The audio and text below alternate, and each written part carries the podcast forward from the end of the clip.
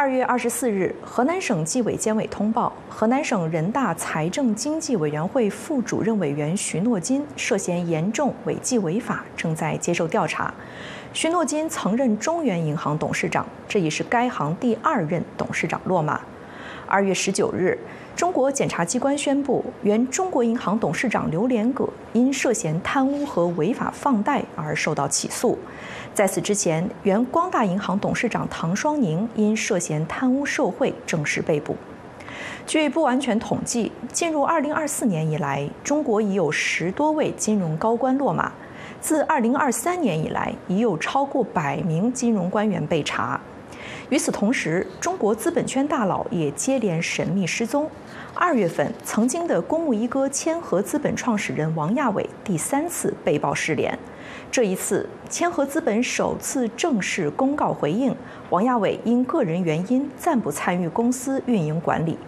此前被曝失联的资本大佬还包括华兴资本创始人包凡、天弘基金总经理郭树强等人。那么，中国的金融圈到底在发生什么？我们来请教两位嘉宾。我们今天邀请到的两位嘉宾分别是南卡大学艾肯商学院讲座教授谢田博士，以及美国信息与战略研究所经济学者李恒清先生。欢迎二位。呃，刚刚我们提到的这些高官落马和大佬失联，当然首先是跟中国的金融反腐有一定的关系哈。其实金融反腐很早就开始了，到了二零二三年有明显的加码迹象。我看到有一个统计说，最近两年啊，中国平均每三到四天就有一个金融干部落马。谢田教授，您觉得习近平为什么从二零二三年开始呢，要在金融反腐上加码呢？呃，习近平在金融反腐上加码，习近平啊，问一一个问题呢，呃，越来越来越严重。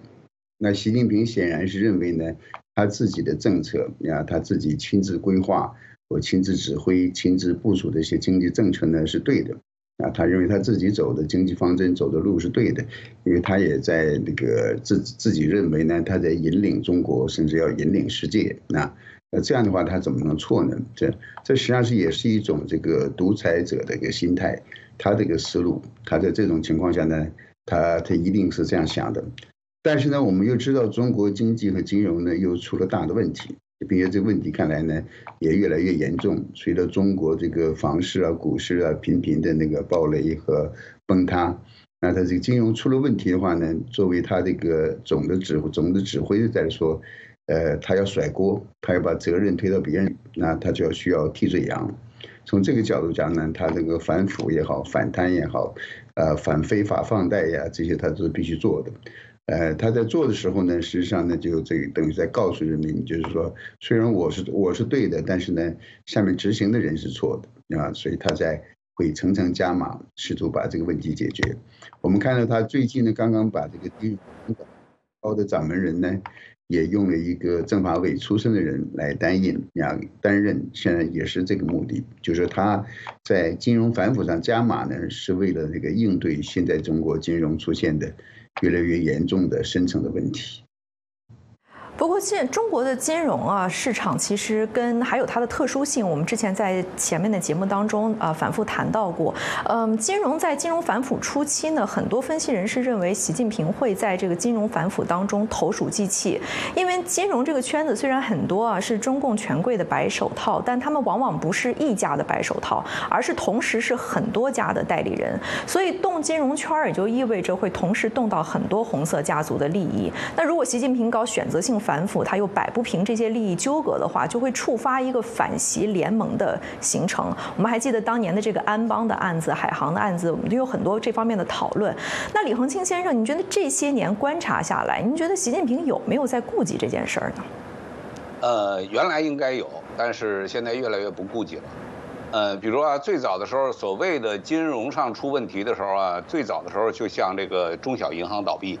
那典型的案子就是包商银行啊、锦州银行啊，那个时候呢就开始啊抓人，并且呢让这个工商行、中行啊出来接盘。那个时候盘子不大，所以呢接呢也接得动。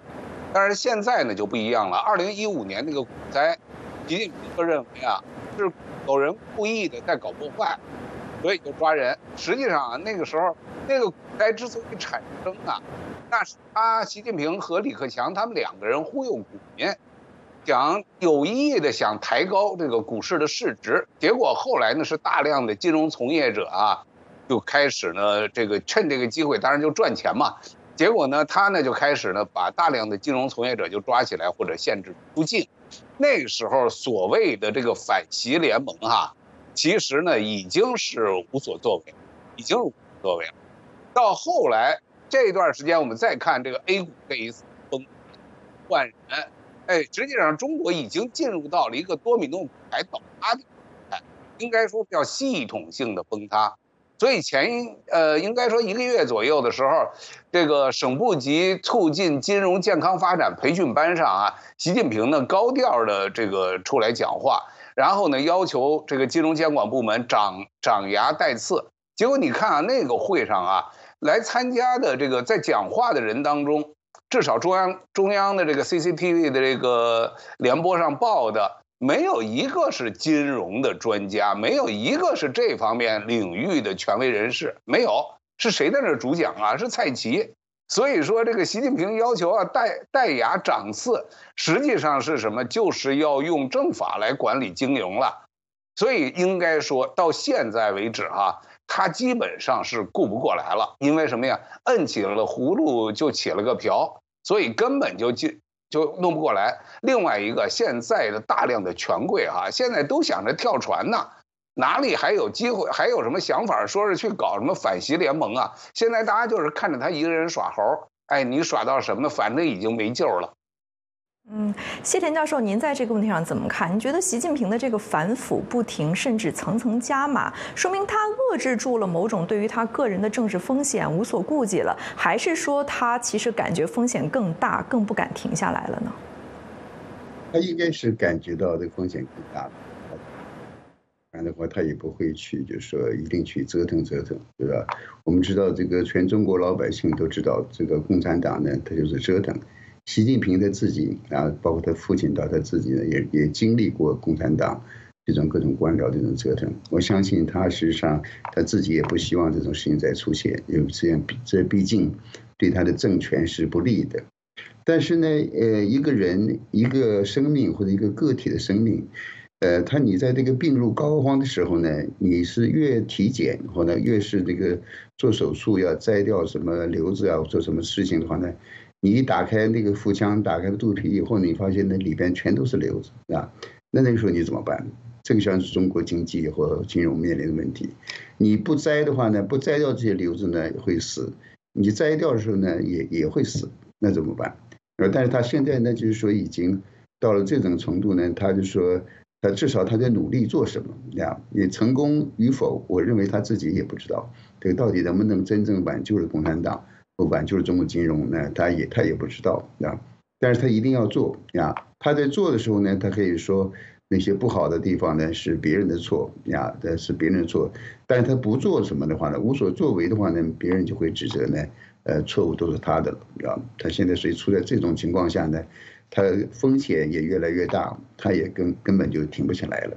有的时候呢，坐在这种位置上的人呢，实际上是这个是不己。是，呃，我们也应该看到，金融反腐在中国是有一定的民意基础的。习近平曾经多次誓言要斩断资本和权力之间的勾连，这个话在中国的民众当中引发了强烈的共鸣。那么刚才二位也都提到，问题在于金融反腐进行到现在有没有啊多少改变一些资本和权力之间勾连的局面？李恒清先生，您在这个问题上怎么看呢？呃，我觉得啊这个呢是有中国特色的。首先呢，中国啊是一个一党独裁的政治体制，所以呢，中国党呢是依靠权力进行垄断，哎，依靠权力呢来进行利益分配，所以呢，那个时候啊，就很多的权贵啊，这些后来说呢，说拉出来的一些腐败分子啊，实际上呢都是通过权力的垄断来进行这个谋取暴利，在市场经济国家呀，资本都是围着利益转，但是在中国呢，资本呢都是围着权力在转。是内生的，是内体啊，必然啊收敛一点啊，改头换面。但是呢，压力一小又回来了。这个就是中国的一个恶性循环。所以呢，这个反腐在金融反腐当中是有民意基础，因为分配不公嘛，所以很多的老百姓呢，那肯定是觉得呢是非常的不公道的。但是哈，说最后呢，说能不能最后有所改变？然后呢，是不是这个局面呢有一些变化？我看不尽然。我们现在看啊，就像那个前一段时间一个著名的这个一个小说嘛，呃呃一个一个一本书，不是小说了，叫《红色赌盘》。这沈栋就曾经是这个赌盘当中的一员嘛，所以他呢当中就曝光了很多的这个家族，很多的家族都是中共的权贵家族。哎，他们呢？而且呢，提到呢其中的一些白手套，你包括他的前妻段伟红啊，然后包括许家印呢等等啊，哎，他们现在呢被抓了，被抓了，或者呢是现在呢正在待决，哎，像许家印现在呢是被控制起来了，但是还没有审判呢，哎，但是我们可以看到哪一个家族真正受到了冲击，哪一个家族真正受到冲击，所以到这个时候哈，你就会看到了。那说这个时候，所谓习近平说要斩断这个资本和权力之间的勾连呢，那只是说给大家听听，或者他自己曾经那么想过。但真的动刀的时候，那就投鼠忌器，那就开始有所有所。应该说，市场啊，这个资本市场啊是来钱最快的，然后呢省时省力，哎，而且在中国的现在的这个体制下哈。它正是一个最大的一个发财的机会和和渠道，所以呢，它就权力的收权，所以那么多的例证哈，我们随信手拈来都是，所以从这些角度看哈，这个实际上还是一个忽悠忽悠大家，最后维持统治。但是目前看，总的来说，中国的这个金融腐败、金融崩盘啊，已经在不断的加速，在一个坍塌的过程当中，所以呢。这个习近平呢，现在能有的招数和变数基本上是完了。是，所以有分析人士认为，金融反腐并不能够改变金融腐败的土壤，反而带来了一些躺平效应，对中国走出经济困境起到了反作用。谢田教授，您是否认同这种分析呢？也基本上认同这种。首先呢，就是说金融反腐呢，并不能改变这个金融腐败的土壤。这个腐败的土壤呢，实际上就是共产党，就是共产党的整个这个统治的机制啊。呃，我们大家都知道，这个习近平呢，他不知道实际上是他在保共产党，他在保党，他不知道他在保党，他以为这个共产党呢可以保他和保住他自己的权利啊。他在保一个呢，实际上是一个腐败变质、臭不可闻啊、彻底没救的党。他保保党的过程呢，excuse me。也是在清党、清除共产党，呃，清除、清除，最后呢，可能把这个共产党连锅端全部都整垮了啊。所以有人说他是加速师嘛，对吧？说他是加速师呢，不是在骂他，也不是在恭维他，而是在准确的在描述他的这个做法啊。反腐如果不反对这个共产党的统治机制啊，不解体共产党的话呢，那必然让共产党这个越来越严厉的的。这个腐败和统治中呢，物极必反呢，走向灭亡。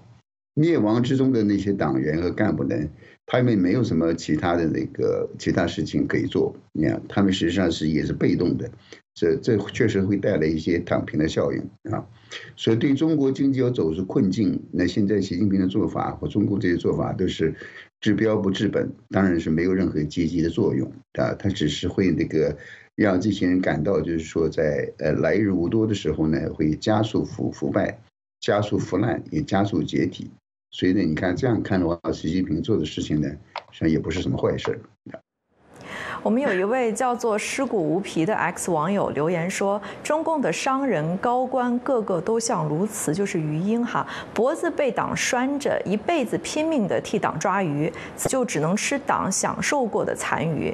现在好像能干的鸬鹚都精疲力尽，没有利用价值，被宰的差不多了吧？剩下的除了擅长叫叫，会抓鱼吗？”李恒清先生，你怎么看待这样的一个比喻？嗯。呃，我觉得挺形象啊。不过他呢，把这个中共高官呢说的还好了一点哈，说这个这个勒住了脖子，然后呢只是吃点残羹剩饭哈。呃，当然主体呢还是还是被这个这个党国拿走了。呃，但是呢，实际上咽到他们肚子里的这个。这可不是残羹剩饭，尤其是相相比于我们这些生头小民啊，那他那个都是什么呀？都是天文数字啊！我们像可以看到，像这个赖小民原来的这个华融吧，这个这个金融管理公司，他这个董事长，那光包养情妇就一百多个，而且集中起来，集中管理，在一个住在一个小区，对吧？你想，那都是钱呐。那都是钱，那都多少钱，都是富可敌国的钱，所以那个也是鱼鹰勒脖子，最后咽下去的一点惨。所以这些人哈，应该说，这个最后收拾他们呢，实际上呢是没有一个是冤枉，没有一个是冤枉的。所以呢，我想啊，这一点呢也毫无疑问。所以刚才说，呃，普通老百姓感觉到解解恨呐，很解恨啊。可是呢，说光解恨没有用，中国呢最后要想往前走。还是要解制度性问题，最后点。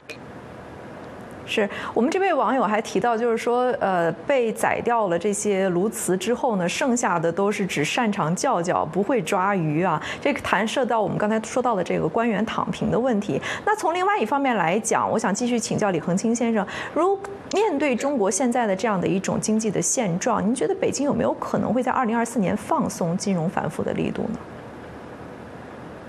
不太可能。应该说呢，习近平啊，现在叫做什么呀？叫做有病乱逼。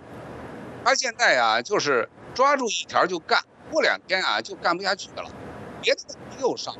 现在怎么说呢？他现在就是什么呀？就是按下个葫芦就起来俩瓢。所以呢，现在是是问题太多了，所以他呢摁来摁去啊，他就忘了。所以呢，大家都说啊，习近平呢是著名的烂尾烂尾地。哎，他这个事情干一段呢就烂了尾，那个事情干了一段就烂了尾。因为典型的像上海，他刚上台的时候，上海的这个这个自贸区，对吧？没过两年，最后就实际上已经烂尾了。他不承认，然后就在中国呢又一下批了七个，对吧？所以呢，像这样的事情啊比比皆是。所以在现在这种情况下啊，金融反腐呢实际上是跟他现在的一个特殊的环境。所逼迫的，为什么没钱了？从中央到地方啊都没钱了，所以他认定这钱都跑哪去了呢？他说都被这些金融的这些大佬们给他吃掉了。哎，刚才说都被这些鱼鹰给吃掉了。哎，所以呢，最后弄得他现在想花钱都没有了。但实际上，这个现在啊，真正的问题是百孔千疮，而且呢，现在是屋漏又逢连阴雨，所以他后续啊肯定是顾不过来。他要又要抓权，然后很快呢，我估计啊也就收了，就是在混日子。这就让我想起来啊，那个时候在明末的时候啊，崇祯皇帝，那个时候呢，这个李自成已经打到这个昌平了，哎，很快就要进入德胜门了，所以崇祯皇帝就急了，说那个时候说现在军民啊一块儿来保卫明朝，保卫大大明的江山，所以怎么办？所有的人要动员官兵啊，这个。民民老百姓啊，都上城墙去守城，但是需要有军饷啊。这个时候呢，国库已经拿不出银子来了。国库最后搜来搜去，拿出来二十来万两银子，根本不顶用，怎么办？他就说找皇亲国戚要。结果呢，这些皇亲国戚啊，个个在这个金銮殿上哭穷。最后呢，这个他的国舅说呢，他捐出来认捐五万两这个白银。然后呢，回家就把他家家具都拿出来在街上卖，说呀要卖了这些家具呢，帮助皇帝呢来帮助崇祯皇帝来守这个北京城。哎，结果啊，大家一看啊，说全绝望了，哎，根本就没有钱，也没有没有能力来守了。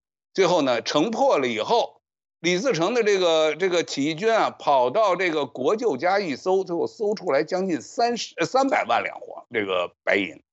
所以你看啊，他拿出五万两还卖家具，我觉得现在啊就跟那个时候差不多了。所以中国在二零二四年还在重复这个封建王朝的这些故事，也是令人感到非常的唏嘘哈。那刚才二位都提到说，习近平现在这个金融反腐是有点病急乱投医，但是我还是想进一步的探讨一下，这背后有没有一些意识形态的东西？因为习近平反腐的目的之一是，刚才两位也提到是要加强对金融的统治权，在集中了统治权之后，他到底要把中国的金融往哪个方向带？这其实关系到习近平自身的金融观。最近，中国从中央到地方都在组织学习去年十月底的中央金融工作会议的精神。那外界认为那次会议是对习近平的金融观的一次比较系统的整理。谢田博士，您觉得习近平金融观的特色是什么？他对金融的理解和他的前任们是否有所不同呢？呃，应该是没有太多的差别。但是我还仔细看了一下这个习近平的所谓金融观啊。他比方说，他说希望这个是成为一个金融强国，金融强国呢应基于强大的经济基础啊，要有什么领先世界的经济实力、科技实力和综合国力。他说还要具备一系列关键的核心金融要素啊，有强大的货币、强大的中央银行、强大的金融机构、国际金融中心和金融监管，还有金融人才队伍啊。但是我们知道，他他说这个是明明在说美国嘛，那那实际上是说的是美国，他希望成为一个美国这样一个金融强国。但是呢，你他一边说他自己要把一个呃要建立强大的国际金融中心，那同时呢，刚刚把一个香港一个真正的国际金融中心呢给摧毁了。所以你看，他就说共产党人他这个想的是一套，希望是一套，他做的是另外一套。但形容习近平他自己呢，我认为他实际上是从一个，呃，他的自己的这个教育啊或工作背景来看呢，他对这个金融实际上是还有有一定的抵触，他并不是真正相信这个现代金融啊。他比方他提到他他金融管理，他提到说金融是国家重要的核心竞争力，他认识认识到这个确实是很重要的一份啊，呃，重要的一部分。他也认为金融安全呢是国家安全的重要组成部分。啊，呃，金金融制度呢是这个基础性的制度，啊，呃，这些认识都是不错的，这都是对的，这。但同时呢，他马上又说了一句，他说我们要，所以呢，就是因为这样，我们才要加强党对金融工作的领导。这个问题就来了，啊，呃，还有一点呢，他我认为他呢对这个现代金融呢，呃，可能还是缺乏一些真正的了解。他实际上他说金融呢要要紧紧紧围绕服呃服务实体经济。解就是它实际上是完全就是说，不知道金融业作为一个服务业本身呢，它自己本身就是一个行业，而是它对它来说呢，应该是这个围绕着这个实体经济来服务的，对吧？所以他对这个金融的理解呢，实际上是，呃，又期望有像美国一样强大的一个金融强国啊，他又害怕这个金融的这种流动性和这些风险啊。呃，实际上这个金融这个事情本身呢，他就是他就不喜欢党的领导，共产党呢就要习近平要加强党对金融工作的领导，金融或者这个资本呢，他恰恰就是不喜欢港党的领导，不喜欢任何人的领导，对吧？而金钱的本质我们知道，实际上是这个德行和德心，心就是心香的心啊，那有德才有钱啊，你说共产党净干这种缺德的事儿，他怎么会有钱呢？对吧？比如他跟钱实际上是过不去的，啊，他整天又想着要抢钱啊，呃，那钱的话可能也不跟共产党就是去玩儿，对吧？就是他实际上一边一边希望一个用按着这个尊重金钱流动的规律，在这个成为一个金融强国，成为美国，对吧？但同时呢，他做的话呢，又做的是一种就是说倒退，就是说让这个种让共产党权力来深深介入金融。呃，你可以说他就是说，呃，像打着左左转的灯要向右拐，实际上或者打着右拐的灯向左拐，基本上就是这样。李恒清先生，您如何评价习近平的金融观当中展现出来的这种矛盾性？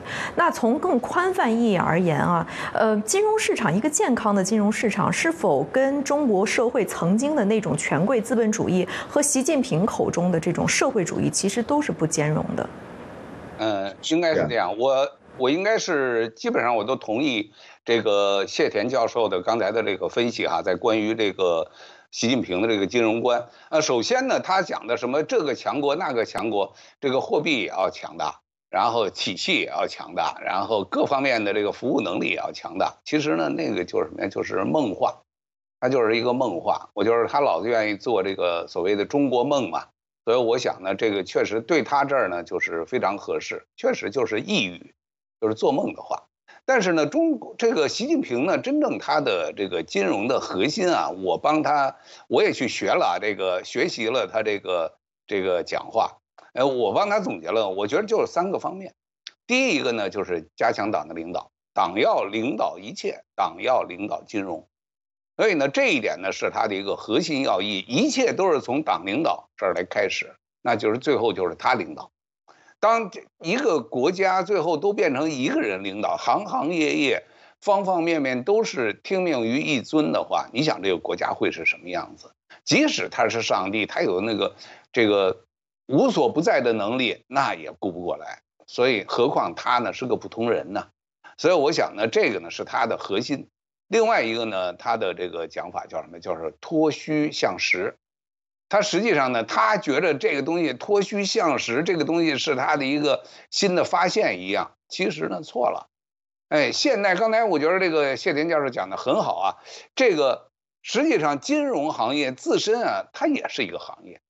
哎，它不仅要服务于其他的行业，服务于实体经济。它自身啊，要想能够健康，那它自身有自己的发展的趋势和发展的方向，哎，它也会得病，所以呢，那这个过程当中呢，所以才在华尔街就产生了很多的这个，比如像衍生产品啊，这个服务性产业呀，包括次生的呃这个次贷的这种这这样的这种产业，最后使得它越做越活。当然这里头有内在的这个风险。所以呢，最后在风险出现问题了以后，也曾经发生过二零零八年底的这个次贷危机，引发了全球的金融危机。但是呢，它有一个很强的一个自身的一个自身的一个规律，规律性的这种这种解决问题的办法。哎，你看，从二零零九年开始以后，中国呢，呃，这个美国呢，十几年，这个整个金融市场都是在一个基本健康的一个状态发展。跟中国比就没办法比了嘛，对吧？第三一个是他现在最担心的，那就是第三条就是什么呀？就是防范和化解金融风险，因为现在啊，他这金融风险都等到现在要爆棚了、塌下来了，他才开始意识到，其实金融风险我们都谈了好多年了，对吧？中共中央就根本就不意识到，为什么？他们还在想着闷声发大财，还在想着东升西降呢。所以呢，这个是这三方面啊，是目前。习近平的所谓的金融观，但是呢，他一个他是陈旧的，是过去的陈旧的，不知道谁给他灌输的，没准李道奎啊什么的。但是呢，真正再往前发展，他现在已经变成了一个什么呀？变成了一个跛脚的，就是头疼医头，脚疼医脚的这样的一个处理问题的一种哲学了。所以呢，这个东西走不长。但是我们回过头来比较西方的这个金融市场啊，它呢金融市场啊需要几个方面，第一个最最重要的是要具要有一个完备的公民社会和公民意识和公民群体，这些从业人员哈和监管部门啊都是专业化的，而且是什么是自律的。你比如就从会计师这个角度来说，这个中美国这个会计师这个 CPA 们啊也曾经有过作假的时候。